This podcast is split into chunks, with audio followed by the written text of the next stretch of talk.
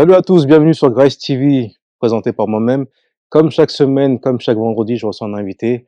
J'ai déjà fait euh, plusieurs membres de son ex-équipe, mais aujourd'hui, on reçoit Vislo. Vislo, Yes. comment tu vas? Ça va ou quoi? Ça va? Ouais, on est là. Calmement? Ouais, ouais. T'as vu, j'ai sorti les CD, il en manque quelques-uns, mais Ouais. j'ai les principaux Ouais, du groupe. du groupe. Ouais. Ouais, du crew. du groupe, du crew. Je sais pas quoi dire. Bah, toi, c'est quoi? C'est crew avant de devenir groupe? Ouais, soit c'est Ah. crew à la base. T'as commencé euh, avec euh, Fefe. Ouais, fixe. Quoi, Ouais. Avant même, quoi, tu parles de, de- en lien avec le Saiyan. Ouais, mais Mais même. sinon, dans le rap, non, j'ai commencé avant, parce que moi, je suis du, je suis de, de, de Bondy, tu vois, Ouais. 93. Et donc, euh, j'ai rappelé avec euh, mon pote, euh, un ami d'enfance. Et euh, ça, c'était quelques années avant, avant la rencontre, justement, des membres de FX, donc KLR et euh, FFE.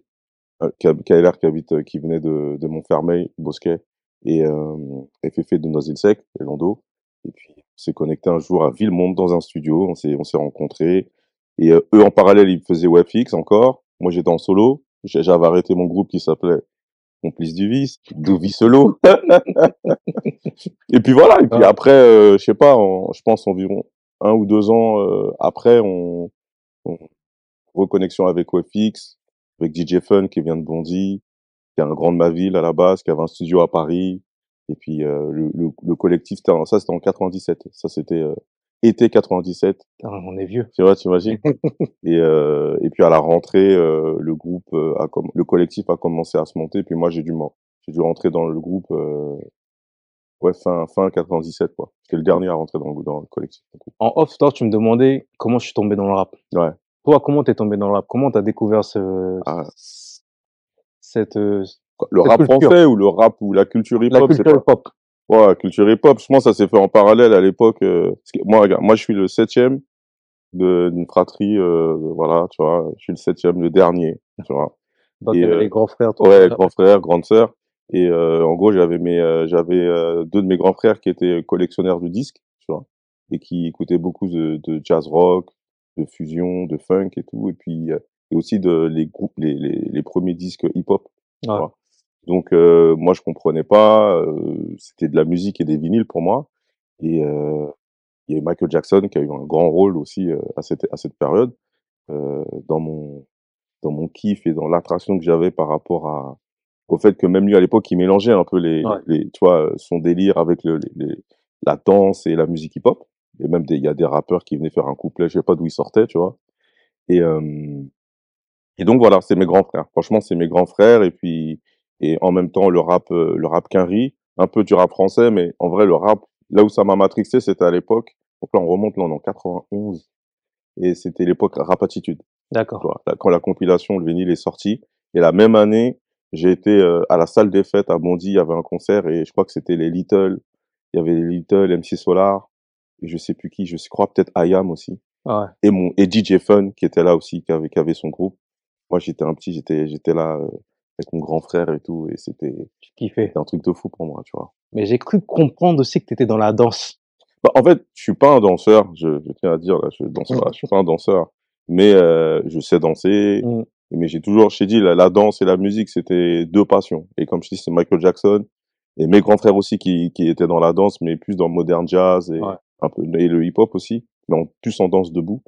Et euh, moi, j'ai toujours, euh, j'ai- j'ai j'ai toujours kiffé l'expression corporelle, la danse, le show, la scène, tous ces trucs-là, c'est des trucs qui me parlent et qui m'ont toujours parlé depuis que je suis Mm. jeune, hein, tu vois. De tout ça, comment t'arrives à devenir, euh, à écrire des textes?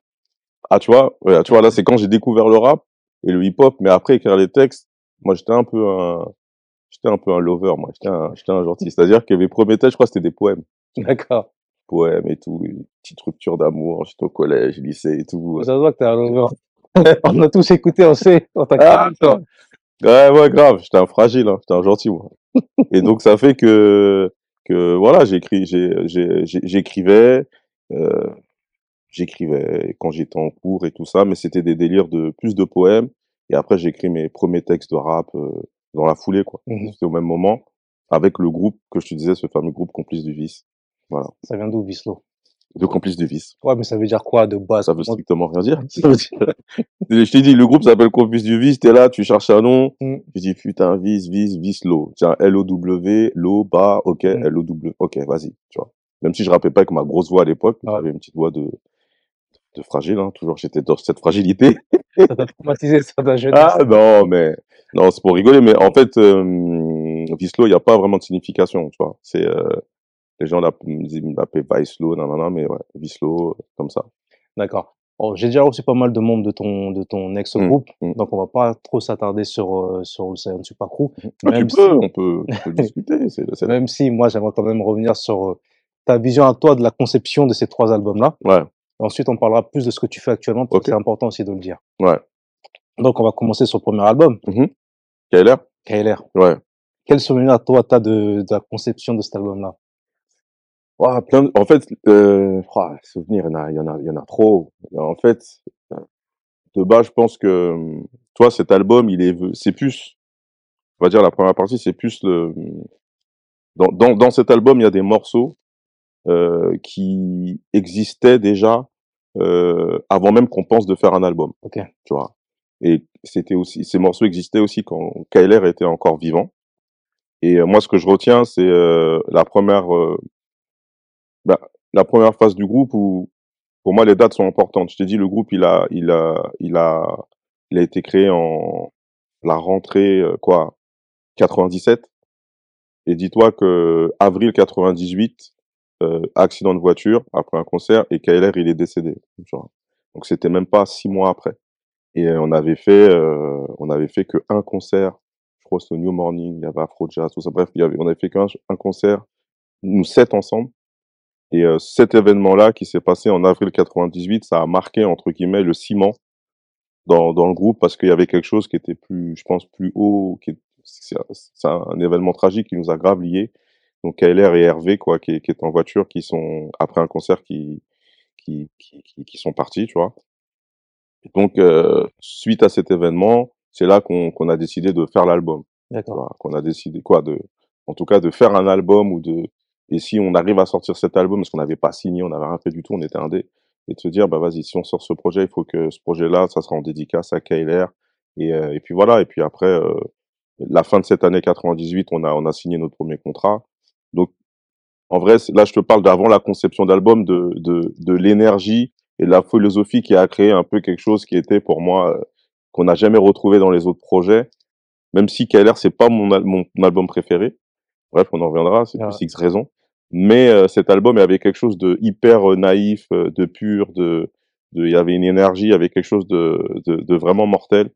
Et, et puis les individuels, il y avait encore l'esprit de en fait, il a été, il a quand même été fait dans un esprit de collectif. D'accord. Alors que les autres, les autres projets, on était plus en mode groupe. Tu vois ce que je veux dire? C'est-à-dire que on gardait un peu ces entités, les connexions qu'il y avait. Tu vois, par exemple, l'histoire d'un homme faible, c'était un morceau euh, solo de Specta. Euh, moi, je me suis euh, incrusté dessus pour la, pour l'album. Euh, tu là qu'on voyait déjà les prémices des connexions qu'il y avait. Tu vois, il y avait déjà le malade imaginaire avec Fefe Leroy qui, tu vois, qui, qui sont connectés dans, dans, dans une certaine vibe. Euh, Samuel qui a fait, qui, qui fait son morceau reggae tu vois, il y, y, y, avait un peu, comment dire, c'était un peu le, panel de ce qu'on de ce qu'on kiffait. Et moi, c'est ce que je retiens de cet album, c'est-à-dire qu'on a pu s'exprimer. Et puis évidemment, Angela, euh, qui, a, qui, a, qui a tout pété. Et c'est un truc que nous on s'y attendait pas. Et euh, l'histoire elle est magnifique, tu vois. Donc euh, donc voilà. Moi, ma question c'est l'air de son vivant? Mmh.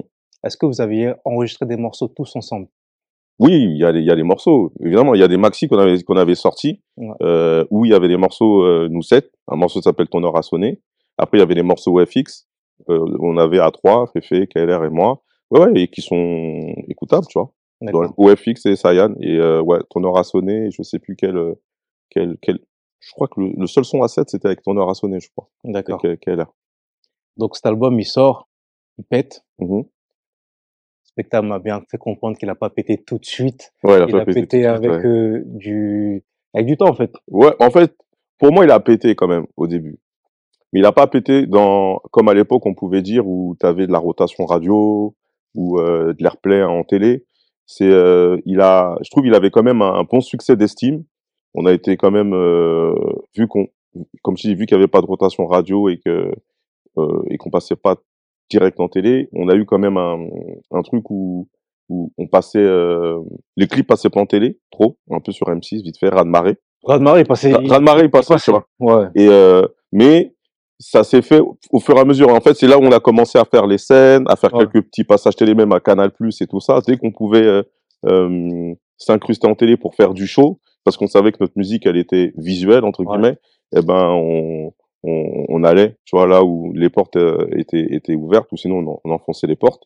Et euh, donc je trouve quand même qu'il y a eu un succès parce que tu vois, la cadence, je me rappelle, c'était, je pense, c'était par par mois, on avait du 10, on vendait du 10 000, du 10K, tu vois, 10 000, 10 000 albums. Et ça, et c'est maintenu comme ça sur plusieurs, euh, plusieurs mois. Et on a commencé notre tournée quelques, quelques semaines après, début, début 2000, parce que notre album est sorti en octobre 99. Et euh, avec les concerts, avec euh, ces petits passages télé, Radmaré qui tournait, on, on, maintenait toujours une cadence.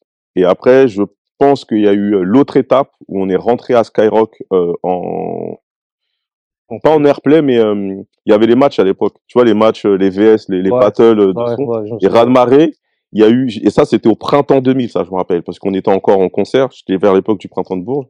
Et en printemps 2000, il y a eu, il y, a, il y avait les, notre son qui passait en match euh, Sayan contre je sais plus, Funky Family ou je sais plus mm. quoi, et puis on gagnait, on gagnait. Et, euh, et en vrai, le, le, le, ce qui s'est passé, c'est qu'après euh, juin, en juin et juillet 2000, après Angela est rentrée en radio et puis là, ça fait une deuxième vie. Et là, on a pété. Mais à cette époque-là, avant qu'Angela rentre en radio, on était déjà à 80, 90 000 albums vendus, tu vois, presque disque d'or de l'époque. Moi, j'aimerais revenir avec toi sur le titre La preuve par trois. Ouais. Qui c'est venu de qui ça en fait euh, ce morceau? J'aimerais bien, bien te dire, euh, le son est de DJ Fun. Je pense que le concept de, je suis pas, en vrai là tu vois, là je, comme je suis pas sûr, j'ai pas envie de me ramener, de dire ah c'est moi, parce que des fois il y a des idées, peut-être il y a, en tout cas j'ai fait partie de cette boucle. Ouais. On s'est dit vas-y viens, on, on, on, parle du racisme, mais euh, de la de la façon dont on a parlé dans le concept. Mmh parce que c'était des choses qui nous tenaient à cœur d'aborder des sujets comme ça, mais de, de, les aborder dans tous les angles, tu vois. Parce qu'on savait, on venait de quartier, on savait que le racisme, il est beaucoup plus complexe que ça. C'est quelque chose qui n'est pas euh, euh, genre juste figé sur une couleur, mais qui est figé plus sur euh, sur une éducation des individus et, et la connerie n'a pas n'a pas de couleur en fait. Tu vois. Mais quand ce morceau est sorti, mmh. quelles ont été les critiques par rapport à ce titre? Tu parles quand, quand il est sorti dans l'album? Non, quand il est sorti, quand ça a été mis en avant, quand on, a fait le clip après. Euh... Il y a eu, ouais, il y a eu peut-être la phase où déjà il y a, il y a une partie du, de notre communauté qui connaissait le son et, euh, et nous quand on faisait le concert, avant que le, avant qu'il sorte en single, ah. qu'on fasse le clip, les gens ils comprenaient le son. Et c'est vrai que quand le single est sorti, parce qu'il est sorti après Angela, je me rappelle. Et euh, il y en a qui nous qui comprenaient pas le morceau, qui pensaient que Specta était raciste. Pour moi, les blancs sont tous mauvais. Parce que moi, j'ai il, est un peu raciste, mais non, je rigole. non, moi, j'avais compris déjà que cette époque, il s'était mis à la place d'un mec raciste. Tout comme certains, euh, chacun a pris un rôle, en fait. Ouais, ouais, ouais, c'est ça. On était dans des personnages et on parlait à la première personne. Et, euh, et puis on avait euh, bah, bah, le dernier couplet c'est spectacle qui est en mode euh, pour moi les gars sont tous mauvais tu vois qui parle et puis euh, Féfé qui est en mode le Babtou qui le répond ouais. moi j'étais le j'étais le facho euh, Leroy c'était le rebeu puis après il y avait euh, ouais Samuel et Sly au premier couplet qui était en mode en mode Renoir je sais plus quoi tu vois mais mais puis même même l'intro pour, moi l'intro l'intro même dans ce qu'on dit ça résume tout ce qu'on voulait dire en fait. L'intro, l'intro se suffit à elle-même, tu vois. Et surtout même ce, ce rapport qu'il y a entre, tu vois, anti, Afrique et tout ça. Euh, j'ai entendu des dingueries moi en étant jeune, un peu beaucoup moins maintenant, tu vois.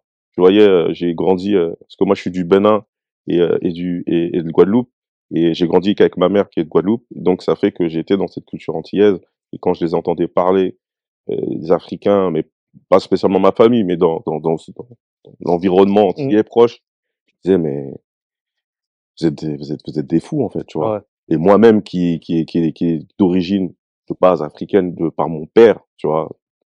Et bon, on en parlera plus tard parce que ça c'est une histoire complexe et tout, mais bon, je trouvais ça fou. Pourquoi avoir choisi de sortir euh, la preuve par trois juste après Angela? Parce que vous passez d'un d'un morceau super ouvert mmh. à un morceau un peu plus euh, rentre dedans entre guillemets. Ouais, je pense que bah, déjà ce morceau-là, il nous tenait à cœur parce qu'on le kiffait. On a toujours kiffé le faire en concert parce qu'en concert, les gens ils le mettaient un plomb. Il faisait partie des morceaux qui ressortaient, qui ressortaient avec Angela et d'autres morceaux. Et on savait que ce thème-là, Angela nous avait ouvert euh, des portes et on s'est dit, euh, vas-y, Angela, c'est le morceau. Euh, quand même, malgré ce que le refrain veut dire, il y avait un truc où parce qu'en vrai, Angela, c'est un morceau hardcore. Hein. Quand tu fais la traduction Ouais, bah ouais, c'est un truc, en 2023, on pourrait plus ressortir, on pourrait pas dire ça, même pour rigoler, tu vois. Mm. Mais euh, on savait que c'était un... Il y avait un truc, on s'est dit, voilà, là, on va sortir un morceau rap, parce que là, sur ce morceau, on rap, c'est du rap, avec un avec une thématique, et, et Angela, c'était un morceau où on rappait sur du zouk, ça toastait sur du zouk, et, puis à l'époque, on était sensible quand même à, à nos compatriotes ou les gens qui, qui, qui suivaient, qui écoutaient ou qui rappaient et qui disaient ah vas-y Science c'est pas un groupe de rap euh, tu vois et on, on se dit ah vas-y là on va on va on va on va sortir ce morceau parce qu'on le kiffait tu vois et euh, avant de parler de X raison il y a un morceau que je ne trouve nulle part. Ouais. Plus. Ah mais plus c'est un maxi ça. Ah non c'est euh, plus euh, c'est dans un maxi c'est pas dans un album plus. Pas dans un album c'est même même là aujourd'hui je le trouve nulle part ce morceau. C'est dans un maxi. Ouais. Plus encore. Ouais c'est dans bloc je crois. Tu connais pas le maxi bloc, le bloc? Ouais, ouais. On faisait en concert. Ouais, voilà. Je crois que c'est dans, c'est dans le, c'est dans le, c'est dans le maxi, un maxi qui s'appelle le bloc. Ouais. Dedans, il y a plus, il y a réfléchi, il y a, il y a plusieurs morceaux et quelques morceaux, ouais, dont, ouais, ce morceau qu'on faisait sur scène. Exercice ah, de style aussi. C'était un truc de ouf. Hein. Ouais, ouais, ouais. Franchement, ouais. un truc de ouf, malade. On faisait au Zénith, là, on avait fait oh, ouais, ouais, c'était fou, ouais. Après arrive X Raison. Ouais. Un album qui, pour moi, est le meilleur de Science Supakru. Mm c'est mon album préféré en vrai. Mmh, mmh. Comment est né ce, cet album? Là, tu, tu me disais tout à l'heure que c'était plus en mode collectif, et là, vous avez plus travaillé en, en termes de groupe. Ouais, parce que parce que à l'époque, quand quand KLR, euh, euh, quand l'album KLR il, il, est sorti, on a fait on a fait énormément de concerts et euh, et on n'a pas fait réellement de pause. Quand tu regardes, euh, euh, X Raison, il est sorti en 2001, en octobre 2001. Nous, on a tourné jusqu'en jusqu'en 2001, tu vois. Ah ouais. Et euh, on a enchaîné. Et mais le fait d'avoir vécu ensemble tous les jours en concert, en live et pas que du studio, bah ça a créé des liens. Et je, pense que c'est à ce moment-là que le, comme tu dis, le crew est devenu plus un groupe. Dans, dans, dans cet album, euh, les gars, il y a des gars du groupe, donc Fefe, Leroy, qui sont plus affirmés en tant que producteur musical, tu vois, en tant que beatmaker. Donc c'est un truc qu'on a fait un peu plus, on avait un peu plus de maturité pour un peu euh, réaliser les idées, euh, les, réaliser les idées qu'on avait et puis voilà. Un peu plus politique aussi. Plus politique, plus sérieux, plus vénère, plus sur certains points parce que voilà, on est, on était encore un peu dans euh, le, tu vois, on était un peu dans l'ombre de, de l'album KLR, des bons et des mauvais côtés. Angela qui a pété, qui a pété le score et un groupe euh, gentil, nanani, nanana. Et donc on voulait euh, en fait, on s'en fout, on s'en foutait d'être vu comme un groupe gentil parce qu'on était, on était gentil, on n'était pas méchant, mais c'était plus un truc de parce que tu viens ramener un, un, truc positif, direct t'es pris pour un clown, t'es pas pris au sérieux pour l'art et pour ton artistique, tu vois. Et à cette époque-là, tu vois, c'était ambiance Mob Deep et compagnie, tu vois. Et eh ben, ça avait un, un impact sur euh, sur comment les gens pouvaient nous voir et voir notre percevoir notre musique. Et nous, on voulait euh, montrer qu'on était un groupe euh, de rap français hip-hop et euh, tu vois, dédicace à Motu qui, a, qui, avait fait, qui avait fait nos, nos, deux premiers, les visuels de KLR et d'X Raison. Ouais. Et euh, puis nous, c'était hyper important, quoi, tu vois. Et donc ouais, on ressent un peu ce, ce côté un peu plus bresson. Et puis on avait pris en deux ans, euh, quand même, on avait pris euh, un peu de la maturité, de l'âge, tu vois. Ouais. Honnêtement, ouais. Mais dedans, vous tentez à deux minutes. Oui. Tu, tu redévoiles ton côté. Euh... Ouais. ouais, bah oui. Lover. Ouais, on était là à deux minutes un morceau que je kiffe hein, aussi, hein. un morceau qui est mortel et tout, et c'était un peu notre euh, Angela un peu, tu vois. C'était un peu, euh, on s'était autorisé à, à faire un morceau un peu plus euh, léger et en, et en, même temps garder la musicalité. Ah ouais. Et après c'était différent parce que tu vois ce morceau, regarde, je te parlais de KLR. Je pense que tu vois un morceau comme Angela, si c'était un truc qu'on aurait réfléchi pour un, un album comme X raison, je pense qu'on n'aurait pas été que trois dans le morceau. Ouais. Tu vois ce que je veux dire? C'est-à-dire que quand on a quand on a fait euh, le premier album, tu vois, il y a plus de solos, plus de duos. Tu vois, il y a, y a des, quand je te dis plus de solos, il y a, y a Samuel qui a. Un... En fait, les, les, les, combinaisons, elles étaient différentes. Et, et alors que dans X raisons, on était dans un truc un peu plus, euh, faut qu'on soit tous dans les morceaux. Ouais. Donc ça te structure les morceaux différemment, Mm. ça fait que tu écris moins ou plus de couplets selon les titres. Et je pense que c'était euh, un truc où c'est pas négatif, mais on avait tous besoin de s'exprimer. Tu vois, moi le premier, hein, moi le premier. Et, euh, et parce que les morceaux, tu sais, t'es dans un projet, tu dis putain, ce morceau il peut péter, j'ai envie, j'ai envie d'y être parce que je Ouais. kiffe l'instru, je kiffe le thème. Alors que des fois, je pense qu'il y a des trucs, on aurait dû laisser les gars, vas-y, toi t'es tout seul, toi tu fais Mm. ton truc. Je trouve qu'on, voilà, c'est peut-être le bémol que j'ai, même si c'est mon- album préféré. Le morceau Saison. Police. Ah, Police, ouais. ouais. Le morceau, l'un des morceaux qui a le mieux vieilli hein, de- du projet, Ouais. je trouve. Le morceau, Vous avez fait une scène il y a pas longtemps, enfin il y a pas longtemps, il y a quelques années où c'était euh, sur Arte, je crois, vous l'avez fait en live ce morceau. on l'a fait, euh... non, ça, y a, ça date, ça. C'était après votre truc euh, au, euh, au Brésil, tout ça là, ou pendant cette période-là? Ah, euh, non, toi, tu parles de quand il y avait que Specta, Samuel et moi. Ouais, ouais, ouais. Ah non, c'était ouais. au Chili, ça. Chez lui. Non, ça, c'était en 2010. Ouais, là, pareil. Oh, ouais, ouais, ouais. Ouais, ouais. Et ça donnait pareil. Ouais, ouais, ouais. Franchement, ça donnait pareil. ouais, ouais, c'est, il est lourd. Non, mais le morceau, il est lourd. C'était quoi l'idée, la conception de ce titre? En gros, euh, instru de Also Prod By, à l'époque, qui avait, pas, qui avait produit pas mal de titres sur le, et réalisé le premier album. Et, euh, ben, thématique. Il a ramené l'instru. On a eu la thématique, on s'est dit, ben, on fait pas de refrain. Euh, et entre les couplets, en fait, on raconte des situations. Mm. Tu vois, un peu un storytelling. Tu vois, on raconte des, on raconte des situations liées à la, à la police et chacun, chacun raconte son délire, tu vois. Et, euh, c'est vraiment pour l'anecdote, tu vois, parce qu'on voulait tu vois, c'est Richard Darbois qui fait les voix, le mec qui, qui fait Buzz l'éclair et tout, hein, qui fait, qui fait les voix dans, dans Police. Et, euh, et moi, pour la maquette, c'est moi qui faisais énième bavure. Ouais. Tu sais, je faisais une grosse voix et tout. Et puis après, quand le boss, il arrivait faire, euh, faire les interventions en mode cinématographique avec sa grosse voix, je dis, wow, le boss, Richard Darbois. Hmm. Cet album-là marque aussi les débuts de, des carrières, entre guillemets, solo, même si vous avez commencé chacun dans, dans son groupe. de, de solo et de groupe en fait Ouais. ouais de y a quoi après après il y a quoi il y a l'album de Samuel Samuel, euh, y a là il eu a sorti un maxi Explicit Samurai de Samurai, OFX aussi. OFX. euh, ouais ouais en parallèle parce que ouais on était euh, on savait déjà contractuellement parlant quand on avait signé le Sayan euh, dans le contrat il y avait une- une- un truc de préférence pour les groupes tu vois, et pour les solos. Et euh, et euh, puis après voilà c'était de profiter de, de de ça contractuellement pour euh, pouvoir sortir des projets. Et euh, tu vois on s'était dit euh, on va revenir euh, tu sais il y avait ce truc un peu de comme je te disais tout à l'heure de s'exprimer tu vois. Quand tu es à 5 6 10 dans un groupe ou un collectif ou ce que tu veux c'est pas pareil tu vois. Moi je t'ai dit j'ai j'ai mis euh, moi j'ai mis 10 ans à écrire un morceau solo. C'est à dire que depuis le début du Saiyan jusqu'à la fin du Saiyan je n'avais jamais écrit trois couplets et deux refrains. D'accord. en 10 ans. Ça m'était jamais arrivé. Donc toi, quand tu as commencé à travailler sur tes solos, c'était ouais ouais ouais. c'était- c'était compliqué. bah c'était ouais c'était bizarre. Mm. de, de, dire de, de se rendre compte dire putain mais en fait euh, ok c'est long c'est dur tu vois tu vois c'est en même temps c'est agréable parce que tu peux comme je t'ai dit plonger un peu plus dans dans artistiquement dans dans dans ce que tu as vraiment envie de faire Mm. d'explorer tu vois mais euh, c'est c'est compliqué Vos, vos solos, chacun, Mhm. n'ont pas pris comme ça. Vous, vous, vous y attendez en fait? Euh, ouais, en fait, euh, tu parles de, tu parles de ces projets, euh, tu parles pas des solos après le Saiyan. Tu parles. Non, de- des solos pendant cette période-là, justement. Ouais. FX, euh, Explicit Samurai. Ouais, c'est, ouais, c'est pas les solos, les groupes. Ouais. Ouais. Ben, ça, a pas- après, je sais pas si on voulait que ça prenne vraiment.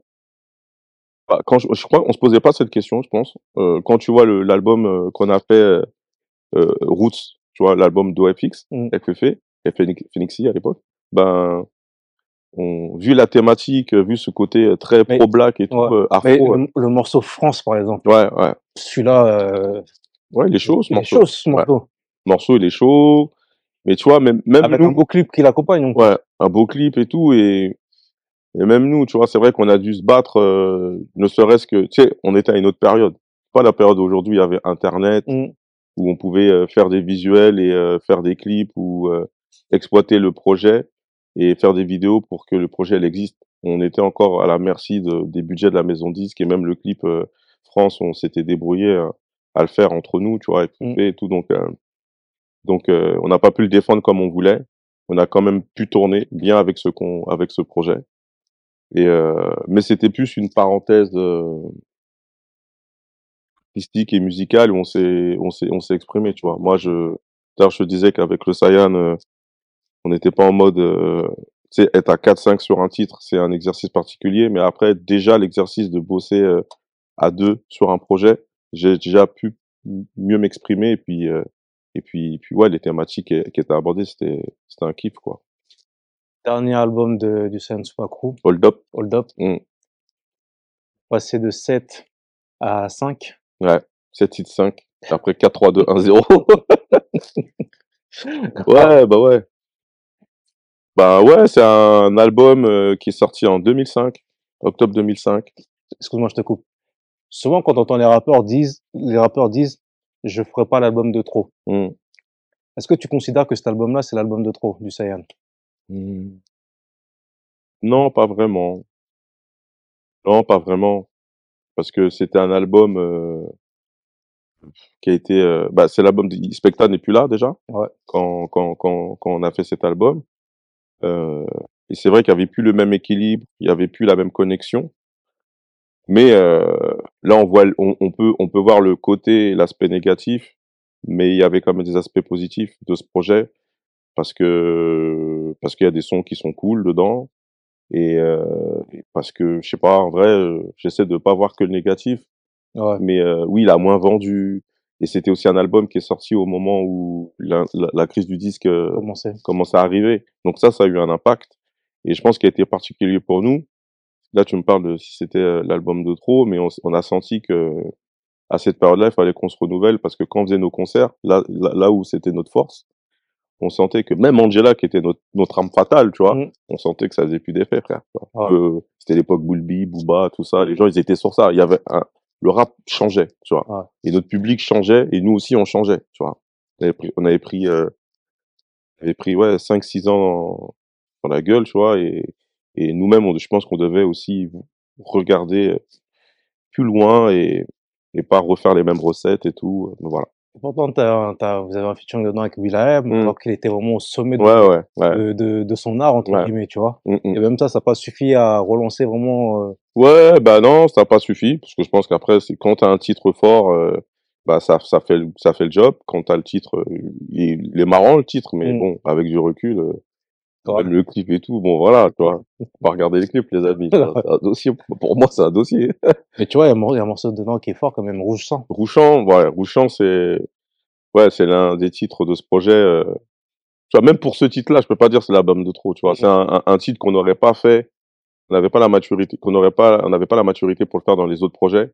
Et ce morceau-là, il est, il est, il est mortel, tu vois. Je mets à la place d'un auditeur de base Ouais. qui connaît pas le monde de la musique, comment Mm. ça fonctionne, etc.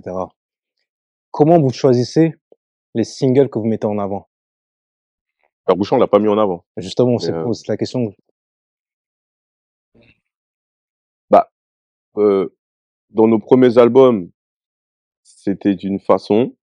Et je t'avoue que pour euh, Hold Up, c'était d'une autre façon parce qu'on était beaucoup, il y a- c'était beaucoup moins, euh, Je réfléchis. c'était plus réfléchi, on anticipait. Même, je pense que même quand on faisait les morceaux, on anticipait. Ouais.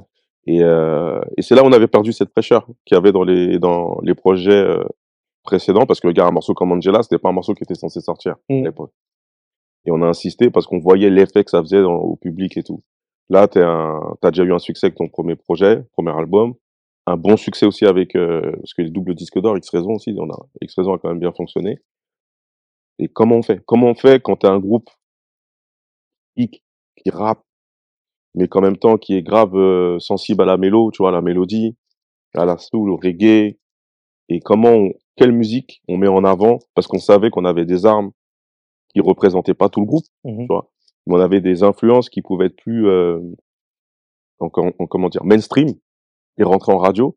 C'était cette, cet équilibre à trouver qui était le plus compliqué à l'époque avec le groupe. Et, euh, et donc après, plus tu avances, plus tu évolues, plus tu vois les enjeux, plus tu te poses des questions. Et puis voilà, mais après, euh, c'est comme ça qu'on apprend. Même quand on fonce dans le mur et tout, même le rapport avec les maisons de disques, À l'époque, euh, on était chez EMI Virgin, quoi, pour le dernier album. Et euh, parce qu'au départ, on était chez Source, qui était une, une, filière de Virgin, mais euh, après, c'était absorbé. Après, on était dans la maison mère. Et, euh, et, pareil, on a, on a subi des choses quand même, quoi. On a subi un peu tous ces changements de, de business et euh, les restructurations, les licenciements à droite à gauche, tu vois? Cet album, en fait, marque la, la, bah, la fin du groupe. Ouais. Il marque la fin du groupe bien comme il faut. On dirait que vous, de tous les des membres que j'ai pu avoir, mmh. vous voulez pas parler de, de, de, de cette fin. C'est, elle est due à quoi en fait? Non, moi j'ai aucun problème de parler de ça. Mmh. Moi j'ai, je pense, je parle trop. Mais, mais après c'est par respect euh, aux autres membres du groupe parce mmh. que ça implique pas que moi, tu vois. Ouais. Donc c'est comment expliquer des choses qui sont naturelles dans un groupe, parce que tout groupe est destiné à un moment donné de s'arrêter. Mmh. Après, ça dépend comment ça se termine. Ça se termine selon comment ça a commencé. Et, euh, et je respecte euh, les gens du groupe qui veulent un peu pas rentrer dans les détails après, et de pas rentrer dans les histoires personnelles, parce qu'après, il y a des choses qui sont quand même, je pense, personnelles, des mmh. choses que les gens ne savent pas. Et, euh, et après, euh, je pense que le plus important, c'est de parler de musique et, euh, et, de dire et de relativiser. Tu vois, entre temps, l'eau a coulé sous les ponts. Il y en a qui sont connectés, d'autres qui sont pas connectés dans le groupe. Et c'est vrai que à l'époque, moi, je trouve qu'on aurait dû expliquer. En fait, ce qui a été quand même compliqué, parce que le groupe il s'est arrêté deux ans après la sortie de cet album, vers 2000, en 2007, suite au départ de, de Leroy. Euh, Leroy, il est parti en solo et mm. ça a signé la, la, fin du groupe, parce que comme tu l'as dit, on, a, on était à 5, après on était à 4, tu vois. Et euh, voulu continuer à 4, ça a duré quelques mois, après Fefe est parti en solo, c'est un peu ça dans l'historique qui s'est passé, c'est vrai. Mais on n'a pas expliqué, tu vois. Donc ça fait que chacun est parti de son côté, et pendant des années, on nous posait des questions comme si le groupe n'était pas fini, comme si on faisait des pauses, chacun fait ses solos, vous revenez quand ensemble. Alors qu'en interne, c'était la guerre. Ouais. Et ça, pour moi, c'était une erreur. C'était une erreur, je, je, je, dis de nous, même si moi je sais que je voulais plus parler, que des fois j'ai parlé, trop parlé. Ça gênait certains du groupe. Mais j'ai toujours été comme ça, tu vois. Donc j'essaie de. Tu vois. Ma question, elle est légitime en vrai. Elle est super légitime. Ouais. Elle est super légitime. Et comme je te dis, quand c'est un binôme, même et encore, même quand c'est un binôme, c'est plus compliqué, tu vois. Mais euh, tu vois, aujourd'hui, je suis pas, je suis plus connecté avec Fefe, alors qu'on avait un groupe ensemble. Ouais. Aujourd'hui, les respectaient, ils sont pas connectés, ils avaient leur groupe ensemble, tu vois. Ouais. Quand tu vois les, les divergences qu'il y a entre chaque euh, différentes entités, ça explique pourquoi aujourd'hui il y a des choses qui sont plus et pas possibles, tu vois. C'est une réalité. Après, euh, voilà. Et même moi aujourd'hui, je sais même pas pourquoi certains sont froids ou ils sont dans des délires avec moi. Je dis clairement, je recrée un groupe WhatsApp comme ça. Ce groupe WhatsApp a déjà été créé pas par moi en plus, ouais. par Ty Johnson. Ouais. Et puis il y en a qui ont quitté le groupe sans vouloir parler. Donc après, tu vois, quand il y a des gens, tu vois, ça, en fait, c'est une question d'état d'esprit. Tu peux, on peut ne pas être d'accord sur des choses, on peut avoir des divergences, on peut même se frapper, on peut même se cogner, tu vois. Mais à un moment donné, il faut se regarder euh, comme des bonhommes et se dire les choses qui vont ou qui vont pas. Ouais. Moi, c'était le cas avec Specta, tu vois. Avec Specta, on a eu des divergences, ça a chauffé entre lui et moi, tu vois. Mmh. Pas qu'une fois. Aujourd'hui, on est bien parce que quand, on a, quand les choses ont dû péter, ça a pété et on se sait, tu vois. Ouais. Quand les choses pètent pas ou quand on se dit pas réellement les, les, les trucs, moi, je, je, je me dédouane pas, je dis pas, euh, sais, quand on dit, ah, vas-y, euh, quand tu, veux, tu vas avoir des réponses et on dit, ah, vas-y, tu sais déjà. Mmh. Bah non, je sais pas. Franchement, dis-moi. Ouais. Tu vois, peut-être je sais, mais je veux l'entendre de ta bouche. De ta bouche. Non, vas-y, vas-y. Bah, frère, tu vois, si t'as pas de considération, de, base, il y a une amitié, il y a, y a, toutes ces choses-là.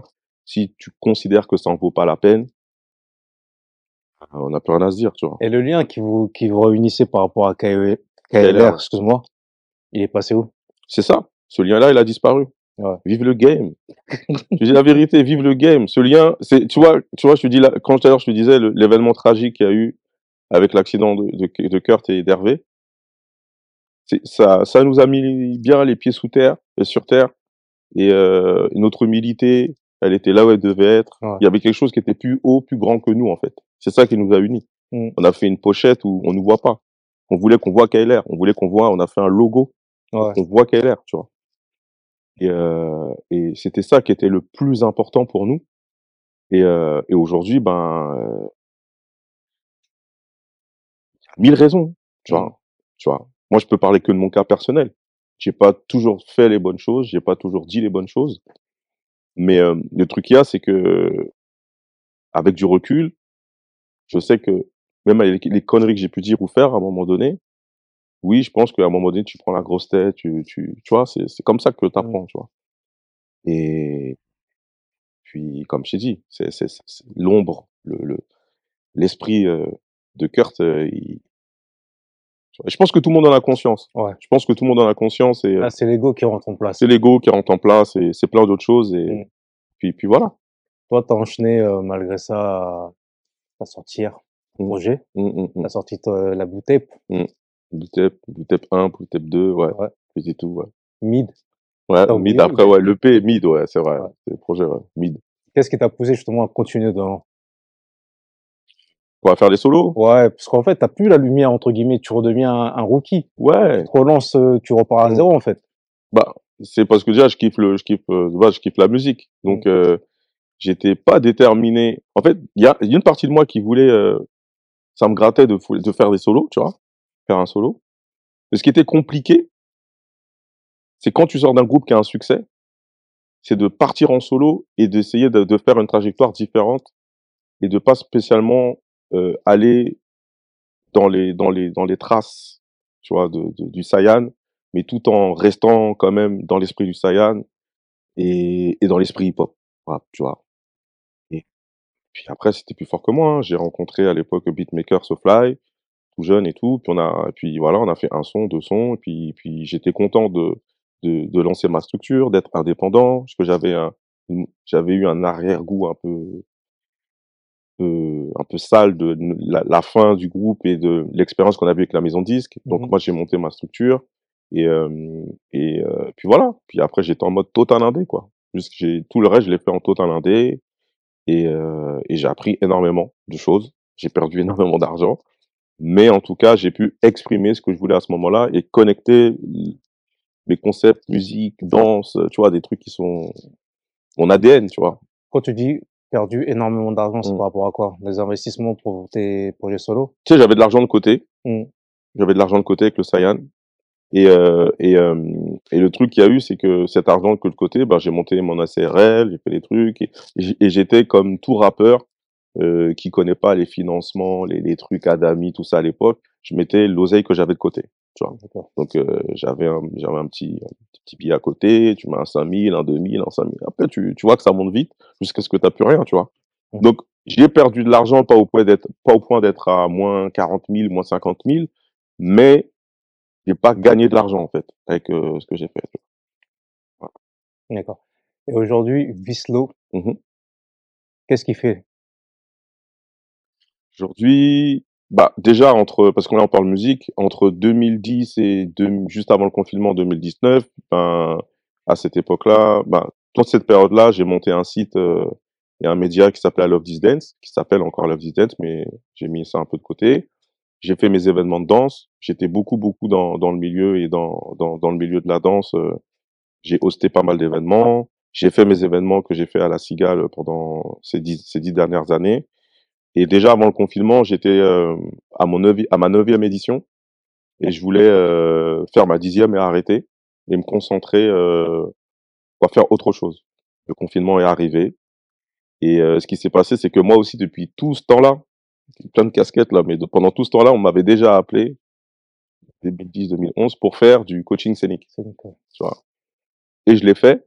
Sauf qu'à cette époque-là, ben moi je suis autodidacte, je me sens, je suis aussi artiste parce que je fais mes projets et tout, et je me sentais pas euh, légitime parce que je me sentais pas, euh, comment dire, euh, avec la pédagogie pour pouvoir euh, accompagner des artistes sur scène. Je l'ai quand même fait avec un groupe de, de Montpellier à l'époque qui s'appelait 7 et Match, et euh, ça s'est bien passé. Et puis de temps en temps, euh, fil des années, on m'a appelé, mais plus pour des délires de projets comme le Buzz Booster, tu vois, des, des dispositifs euh, euh, de, de- pour, pour de découverte d'artistes nouveaux talents sur scène. Et on m'appelait quand c'était pour les coacher ou les accompagner pour des demi-finales, des finales. J'en ai fait pas mal. Et, euh, et aujourd'hui, je fais que ça. D'accord. Qu'est-ce qu'un coach scénique? Bah, un coach scénique, euh, comment dire? Parce qu'après, tu vois, cette appellation, Moi, maintenant, je lutte. Là, je suis dans... Parce que je suis pas un coach unique, moi. Moi, je sais ce que c'est. Tu vois. Mais le mec qui va regarder ne sait pas forcément ce que. ce Non, que- coach un unique, c'est les coachs. Déjà, mon coach, euh, coach unique, Entraîneur. tu vois. Ça entraîne un artiste pour la scène, ça lui donne les skills pour euh, aborder la scène euh, Mm. de la meilleure façon, que ça soit euh, artistiquement et, et mentalement. Voilà, là, c'est là, on va dire une définition simple. Et euh, il existe des coachs euh, qui bossent avec des artistes depuis, depuis pas mal d'années dans des dispositifs comme le Buzz Booster, comme je te disais. Et j'ai commencé en tant que coach unique, mais là aujourd'hui, en ayant développé cette activité, en ayant approfondi pas mal de skills, je me définis euh, en live mentoring, tu vois. D'accord. Donc c'est un autre truc et euh, et j'essaie de j'aime bien faire ce qui a pas été fait avant, tu vois. Et aujourd'hui, ce que je vais expliquer, c'est que le travail de bosser avec des artistes pour accompagner des projets comme ça, je redis le Buzz Booster, mais comme plein d'autres d'autres projets d'accompagnement sur scène avec des artistes émergents, c'est pas du tout le même travail et la même approche que quand tu bosses avec un tourneur ou un label pour préparer un artiste pour faire une tournée, ou pour faire un zénith, ou pour faire une cigale et tout ça. Ça, c'est un autre taf. D'accord. Et c'est ce taf-là que je définis en, en tant que live mentoring parce que c'est euh, c'est c'est pas du tout du tout les mêmes skills, tu vois. D'accord. C'est pas du tout pareil. Qu'est-ce que tu apportes à un Niska, par exemple, quand il fait son Bercy? Bah, je lui apporte euh, je lui apporte en fait euh, déjà comme tous les autres artistes, hein, je lui apporte mon expérience. Euh, pour ce projet-là, on m'a appelé à la dernière minute, comme. Vive le rap, tu vois. on m'a appelé à la dernière minute, on m'a dit Vislo, euh, Agnès, il a son, il a son, il a son Bercy dans deux semaines. Il faudrait que tu viennes coacher. C'est Simon Booker qui m'appelle pour ça. Tu vois. Mm. Je dis, euh, lui-même, il savait même pas ce qu'il fallait faire, mais il fallait que je sois dans la boucle. Ouais. Tu vois. Même moi, j'arrive là-bas, je sais même pas ce que je dois faire, et juste j'observe et je me dis, ah ok. Moi, je pensais que j'allais juste gérer euh, euh, son backer, lui, Mm. Les, les placements et tout ça, parce que gérer une euh, gérer l'espace sur une scène comme un Bercy avec une avant-scène, un proscenium comme on appelle, Ouais. c'est diff, c'est c'est pas simple, tu vois. Donc ceux qui taffent pas, ils viennent juste à Bercy, ils sont devant l'avant-scène et ils restent là pendant 1h30 devant le morceau, alors qu'il y a différentes façons de raconter une histoire dans un concert et de prendre l'espace, tu vois. Et en gros, moi j'ai euh, j'ai étudié ce qu'il y avait dans la première répète et ensuite, on a enchaîné avec la résidence. Et au fur et à mesure, j'ai été plus dans une, euh, évidemment, une mise en scène. Donc, on va dire ce qu'on peut appeler directeur de mouvement, tu vois. Tu vas là, tu vas pas là, tu vas là, tu as tel morceau, tac, tac, lui, son backer, il positionne ici. Ensuite, il y avait un peu cette coordination qu'il y avait avec les différents protagonistes, tu vois, technique, que ce soit avec, euh, euh, pour, euh, pour l'écran, euh, l'ingé lumière, tu vois. En fait, il y, avait des, euh, tu sais, à un moment donné, il a, il a un aigle, euh, qui descend et tout. Et tu vois, ces trucs-là, il faut le coordonner. Il faut qu'il y ait quelqu'un au milieu, que ce soit même pour les danseurs et tout ça, qui, qui, qui fasse le lien avec tout ça, tu vois. Ouais.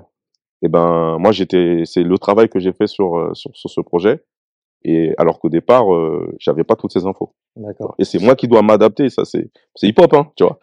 je m'adapte et je fais avec les moyens et le temps qu'on me donne. Et puis, go, quoi.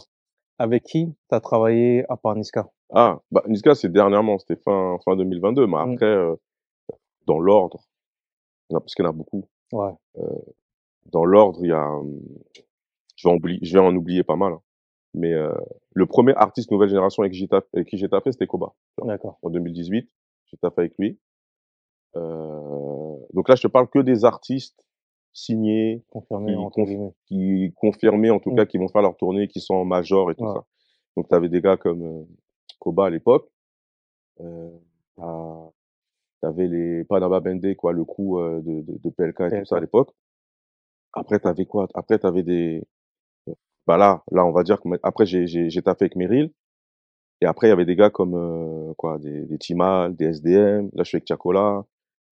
Là le petit Favé, avec Mm. Kershak. En vrai là je je je fous le bordel dans le game parce que voilà tu vois mais et Mais- plein d'autres encore tu vois. Maintenant que ton travail, entre guillemets, est reconnu, parce que je vois qu'il y a des coachs techniques aussi à la Star Academy, etc. Est-ce que toi, s'ils te contactent, tu peux aller faire euh, coach technique là-bas? La Starac, il y a des, des- Ah oui, c'est vrai. Oui, c'est vrai des... Ouais, c'est vrai, c'est vrai. Il y avait déjà ça à l'époque. Hein. Il y avait déjà ça à l'époque. Déjà ça à l'époque. Mais D'expression corporelle, d'expression voilà, exactement. Et Moi, ça. Moi, sincèrement, dans le rap aujourd'hui, Mm. j'en connais que deux. Toi Ouais. et Jekyll. Bon, en fait, Jekyll, t'es le frérot. Hein. DOC aussi. Ouais. Parce qu'il y a les deux. Les deux balles, ouais. On va dire les deux balles. Mais je suis, non, je suis tout seul, en fait. Ouais. Je suis tout seul parce que t'as, en fait, comme je te disais tout à l'heure, il y a le côté coach scénique, euh, comme son Kondo, euh, DOC, Jekyll, MASS.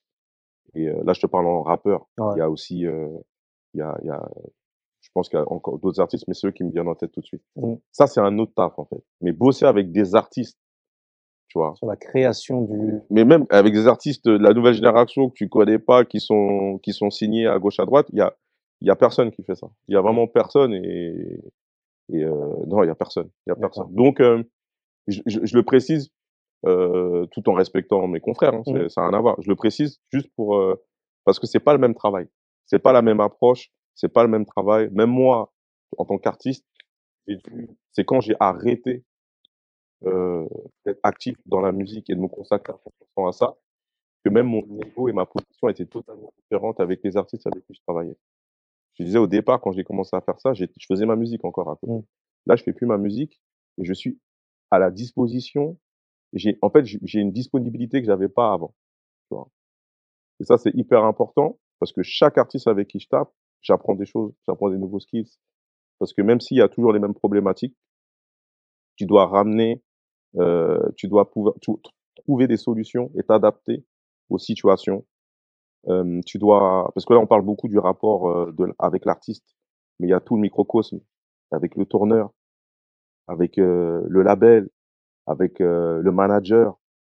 Je vis tous les jours, je vis des trucs de fou en fait qui sont compliqués. C'est ça qui est qui, qui, qui va au-delà de la proposition artistique sur scène. C'est, il y a du consulting que je fais. Euh, tu t'es dit toute cette coordination, tout les, le travail qu'il y a à faire avec euh, euh, avant la production du concert, quoi, les, la pré-production, les mmh. répètes, les PBO et tout. Il y a un travail de direction musicale aussi, par exemple que je fais avec Chacola euh, et d'autres artistes. Et mais ouais. Si tu te souviens, on avait commencé à, à parler et tu t'étais pas d'accord avec moi par rapport au, aux relations avec la nouvelle génération. C'était ouais, c'était quoi le, le, le... Tu, tu, disais que nous on comprenait pas la nouvelle génération en fait. Puis toi, j'ai dit que toi tu comprenais pas la nouvelle génération. Un truc comme ça, tu m'as dit un vrai comme ça. En message. Ouais. Euh, mais c'était par rapport à quand tu avais fait le, le, truc avec en fait. Ouais. Je sais pas, il avait un, je sais plus, il faudrait reprendre ce qu'il avait dit. Il y avait un truc sur lesquels, beaucoup de choses sur lesquelles j'étais d'accord et mmh. certaines visions sur lesquelles j'étais moins d'accord. Mais ça, c'était parce que je bosse avec cette nouvelle génération.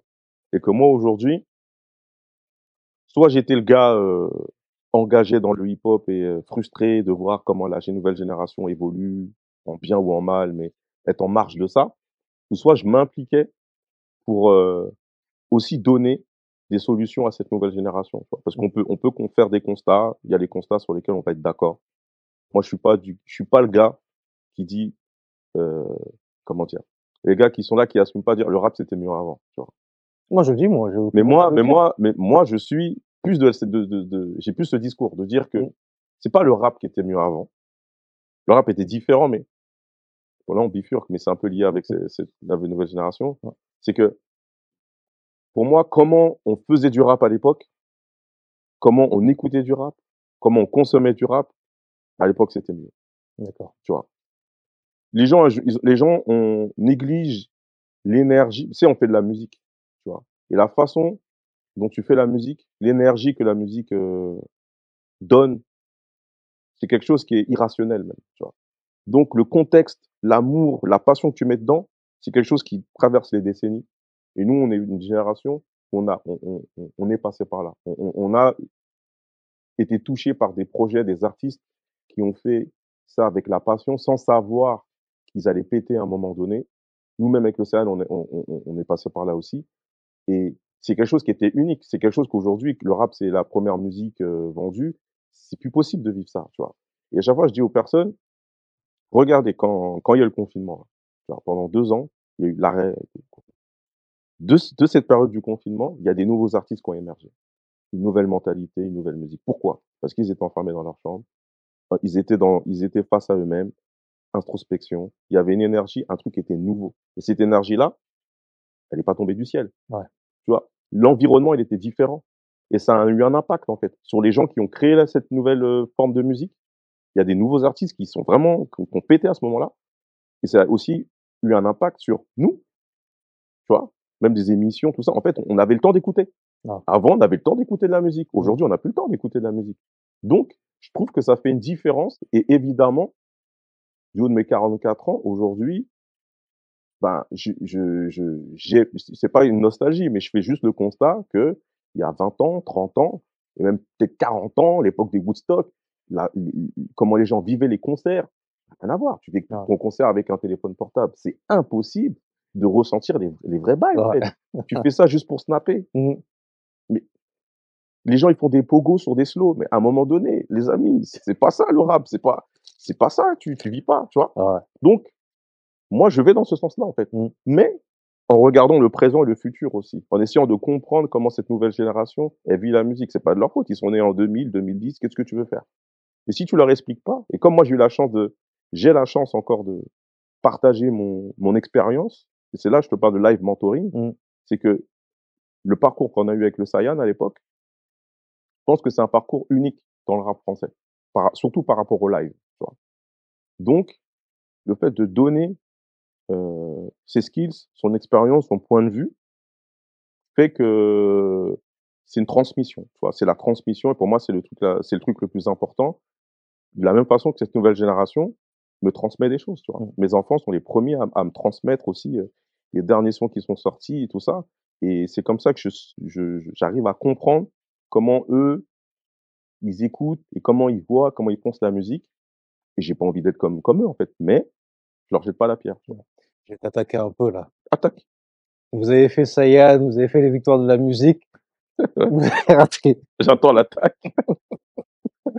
là, ta copaine Tiakola. Ouais. Bam, il rate aussi. Vas-y, dis. Waouh, vas-y, dis, dis. Déjà, quel effet ça te fait justement, 20 ans après, de te retrouver quasiment là?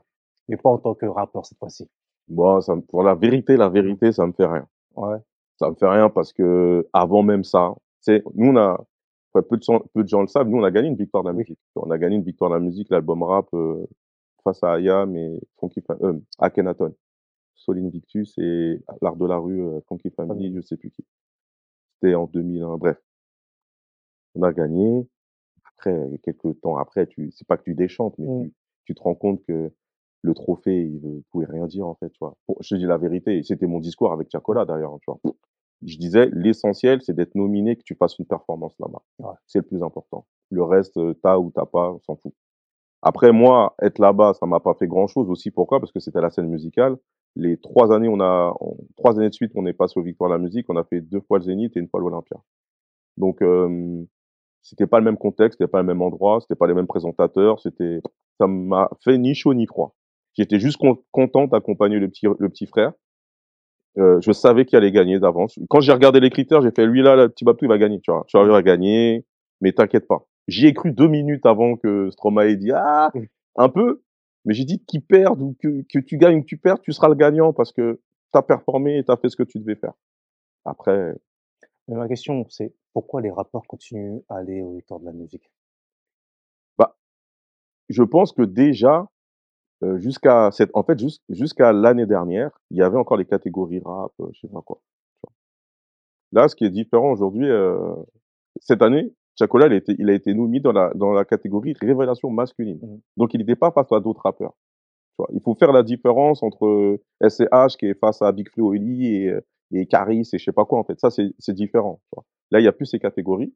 Lui a été nominé dans ces, il a été nominé dans dans dans, dans ces catégories là en mode révélation. C'était le seul euh, gars euh, urbain parce que Tiako je trouve pas que c'est c'est pas du rap hein, qui fait. Mmh. Tu vois. urbain je déteste ce mot. Mais bon faut trouver un truc. Hein. Ouais.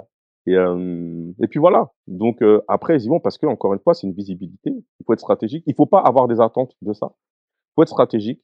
Il faut performer. Il faut, tu touches un public euh, que tu ne toucherais pas dans d'autres conditions. Après, euh, si tu es nominé et que, et que, tu, et que tu dois pas chanter là-bas et tout ça, bon, je te dirais... Il va pas. Ouais, ça sert à rien. Mais il y a des... Il va y avoir des cérémonies spéciales rap, là, les flammes. Là. Les flammes. Tu veux qu'on en parle? Ouais. Parlons-en. Mais qu'est-ce que bah, t'en penses, toi, de ça? Qu'est-ce que j'en pense des flammes? fan de rap, justement. Sincèrement, hmm. pour moi, les flammes, avec tout le respect que j'ai pour Bouscapé, Mmh. Ismaël, etc., Mmh. ça va être qu'une pâle copie de des victoires de la musique. Ouais, faut qu'ils bélèquent, hein, faut qu'ils fassent attention les frérots, j'avoue. Parce qu'en fait, y a on on arrive à une période où il y a une grave il y a une grosse demande. Mmh. Grosse demande de ça, ce qui m'a toujours fait rire, hein. Nous, dans le rap, dans les quartiers, on fantasme toujours sur ce qu'on nous interdit, tu vois ce que je veux dire? Gna gna gna victoire à la musique, on veut faire comme les victoires, Mmh. C'est bien qu'il y ait des récompenses. Après, quand il y a la récompense spécialement pour les artistes urbains, il faut que les gens soient prêts à à ils vont pas contenter tout le monde, en fait, tu vois? Déjà. C'est sûr. quels critères, nanana. Heu, avoir une récompense dans ce dans ce genre de cérémonie, ça peut être bien pour certains artistes. Mais il y a tellement de compétition, il y a tellement d'artistes aujourd'hui que juste déjà tu la liste de nominés, Ouais. c'est c'est c'est elle elle va faire des ça va faire des débats. En fait, quand je te dis ça, j'ai pas vu encore les le le bail il est pas encore passé, ça Mmh. va être au mois de mars, si je me trompe pas. Mais Mais Ouais. au mois de mai, c'était repoussé, c'était au mois de mars, non, mais la cérémonie, le truc, c'est au mois de mai. Le 11 mai. au 11 mai. Heu, de ce que je vois aujourd'hui des des, hem, des catégories qui Mmh ont ça représente pas tout le monde. Ouais, ouais. Moi, en fait, moi, leur truc là, je j'essaie de voir le positif. Je j'espère qu'en gros, moi, le plus important et c'est et je lis par rapport à mon plus mon côté pro. Mmh. J'espère juste qu'ils vont faire une belle cérémonie. Moi, Ils vont là-dessus, faire un bon show. je n'ai aucun doute Voilà. Je n'ai aucun doute qu'ils vont faire quelque chose de carré, Mmh. De bien propre, parce qu'ils savent que tout le monde aura les yeux rivés Mmh. sur eux. Mmh, Donc mmh. ils vont pas se louper là-dessus. Mmh. Mais après, c'est pareil. Nous, on est là en train de critiquer les Mmh. victoires de la musique parce qu'il y a un tel, un tel, un tel, un tel qui est Mmh. pas qui est pas représenté. Mais si tu fais un truc par des mecs du quartier Mmh. et que tu représentes pas certains Mmh. trucs du quartier, Mmh. bah tu fais exactement la même chose que les victoires de la musique. Ouais. Après, c'est différent parce que c'est des gens du milieu qui vont faire cette cérémonie pour les gens du milieu. En fait, tu vois, c'est fait en interne. C'est vrai Mmh. que la les victoires de la musique, ils se servaient juste du rap, Exact. pour, heu, pour ramener un petit peu de de vues, heu, de tweets et compagnie, tu vois? Ces dernières années, c'est c'est réel. Maintenant, heu je suis impatient de voir. Je suis impatient de voir. Pas de pas genre j'attends le tournant parce que je je suis Dans la bienveillance. ouais, je suis dans la bienveillance, mais dans la critique, heu, s'il y a des trucs à critiquer, tu vois? Parce Mmh. que parce que quand on est du côté on est du côté du des critiqueurs c'est facile tant qu'on fait pas. Là, ils vont faire et le plus compliqué, c'est quand tu es dans la place où tu fais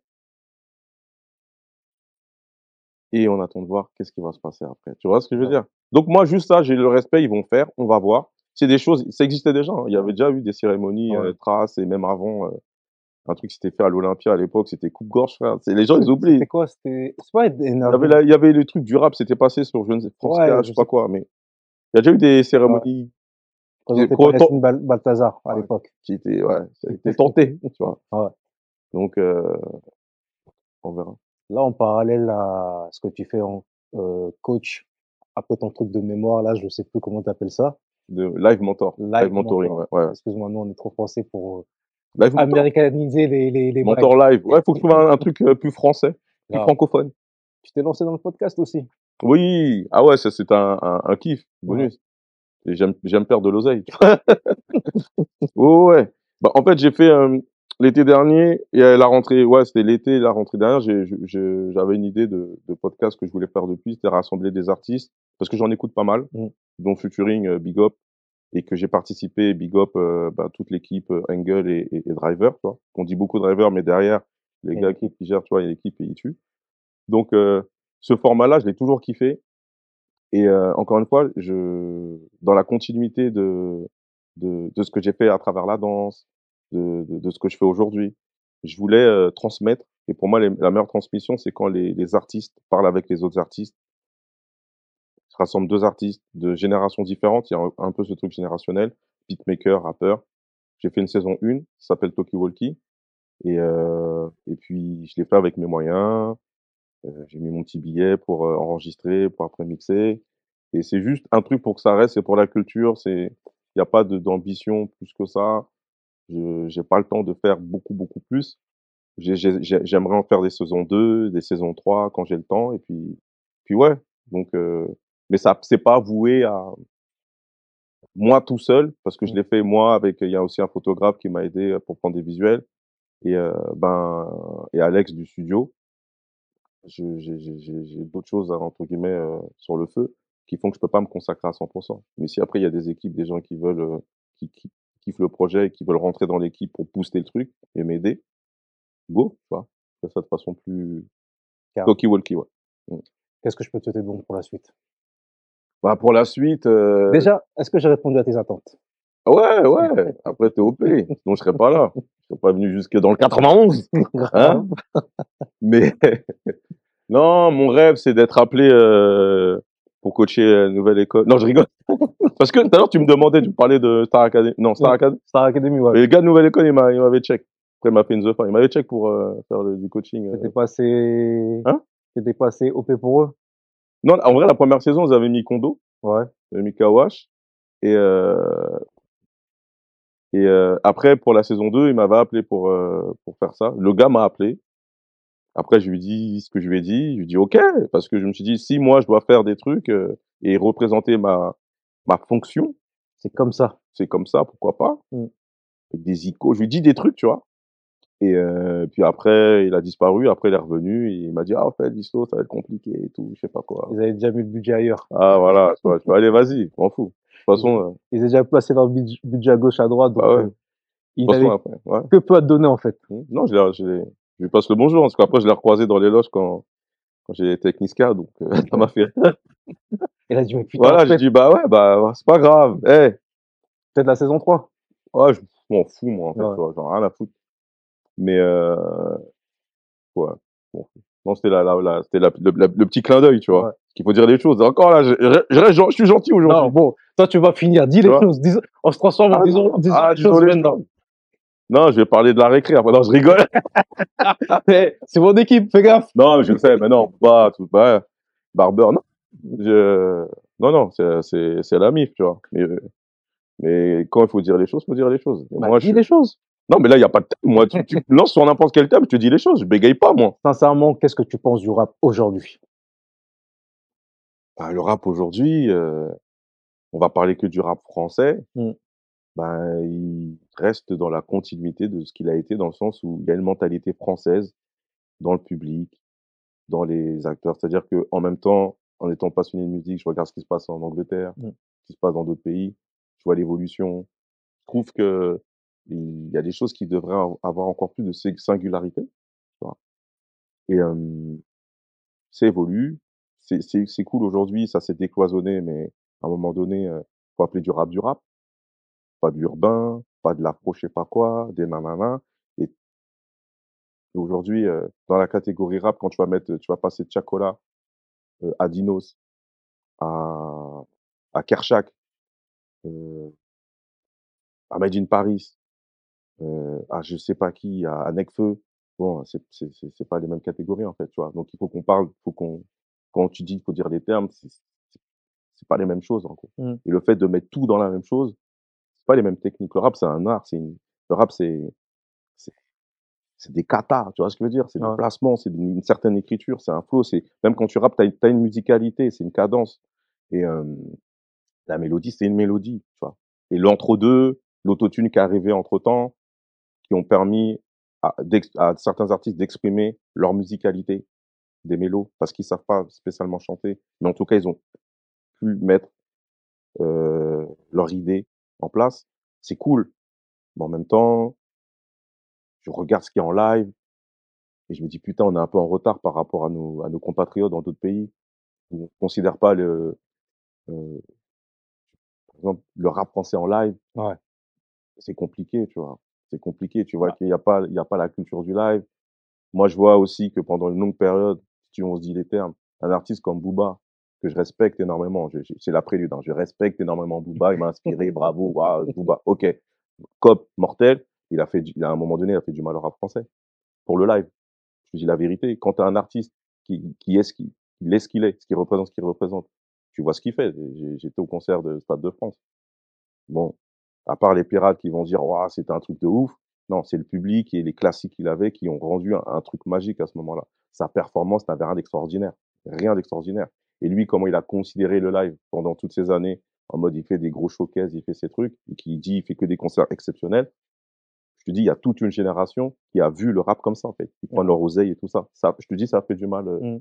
Ça a mis des disquettes dans la tête d'une certaine génération. Aujourd'hui, ça évolue.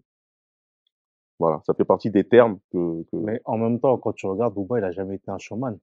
Non, mais il a jamais été un showman. Mais je te parle du, du gars qui est... Je, je te parle du, du capitaine du bateau à un moment donné. Mm. C'était le gars. où- Tu peux ne pas être un showman, mais tu, on connaît l'insolence. Comment il se positionnait par rapport au business et le message qu'il y avait derrière, c'était je m'en bats les couilles des concerts. Je m'en bats les couilles de faire une tournée. Je vais faire que des Bercy, je vais que faire des stades de France ou des showcases à, à je sais pas où. C'était comme ça. Et les jeunes, après qu'ils sont venus, ils étaient dans ce délire-là, en fait. Quand t'as un Lelo qui vient, qui fait un Bercy et qui fait toute une scénographie, les gens disent putain, la scénographie, ça tue, ils veulent faire du Lelo. Non. Fais du toi, mais je préfère cet exemple parce qu'il a, il s'est pris la tête sur la scéno, mais, bon, je vais pas dire les termes parce que la scénographie était bien. Après, tu vois, il y a des trucs où pour moi, il devait travailler, euh, euh, la prestance, plein de choses sur scène et tout, tu vois. Mm. Je dis, je sais pas, j'ai rien contre, contre Lelo, tu vois, mais c'est pour dire qu'en gros, c'est la culture du show. Ouais. C'est la culture du show. Moi, j'ai très bien compris ce que tu veux dire. Je- J'espère que les, les, les, les spectateurs, les, les, trucs, ils ont compris. Mais vois. même quand tu dis ça, j'ai compris ce que tu viens de dire, mais quand tu regardes, effectivement, ça commence à évoluer. Mm. Parce que quand Nino, il fait son, il fait son concert, Mm. tu vois qu'il est, c'est, scénarisé, Mm. tu vois. Quand Jules, il descend du, euh, de truc avec un T-Max, Mm. tout ça là, tu vois, c'est scénarisé, tout ça. Ouais. Ça commence à venir. Mais après, faut pas se cacher derrière ça. Je préfère quelque chose, il y a zéro, euh, zéro scénographie et que l'artiste, il a le charisme. Des mecs comme Makala ou autres qui font partie des artistes sur scène qui défoncent tout. Des mecs des extrêmes, Slimka et tout. Je dis, mais que t'es là, t'as une grosse scénographie, euh, vas-y. Moi, je bosse avec des artistes. Attends, parce que là, là, tu me parles de ça. Euh, je bosse avec des artistes où les mecs, je veux, je veux rentrer en moto sur scène. Ça, ils m'ont fatigué. Je dis, vas-y, frère. C'était fait en. Je préfère même Jules qui rentre en, en, en, en, scooter, en Mm. booster sur scène. Je préfère, tu vois. Ouais. Mais ah, ah, je veux, je veux, je veux, je veux, je veux arriver comme ça sur scène. Je veux. Ils ont les mêmes idées. Ils voient un truc, ils veulent faire pareil. vois. Viens creuse. Tu vois ce que je veux dire? Si tu creuses dans ta musique, dans ton univers musical, fais exactement la même démarche pour la scène, tu vois. Et si tu fais une scénographie de ouf, il faut que toi tu travailles ton charisme, ta posture, pour pas que la scénographie soit au-dessus de ta performance à toi en fait, Mm. et que tu ne et que tu ne caches pas aussi derrière tous tes singles où les gens ils, ils chantent par cœur. Ouais. C'est mon combat au quotidien. Mm. Et c'est le discours que j'ai. Si je le dis là, c'est que je dis la même chose avec au petit frère, tu vois, avec qui je tape. Et euh, des fois, ça se passe bien. Ça, ça s'est toujours quand même bien passé. Ouais. Que je suis dans la bienveillance. Et puis, puis voilà. Et puis des fois, faut être, euh, faut, faut, faut, faut, dire les termes en fait, tu vois. Mon France, ça a un problème avec ça.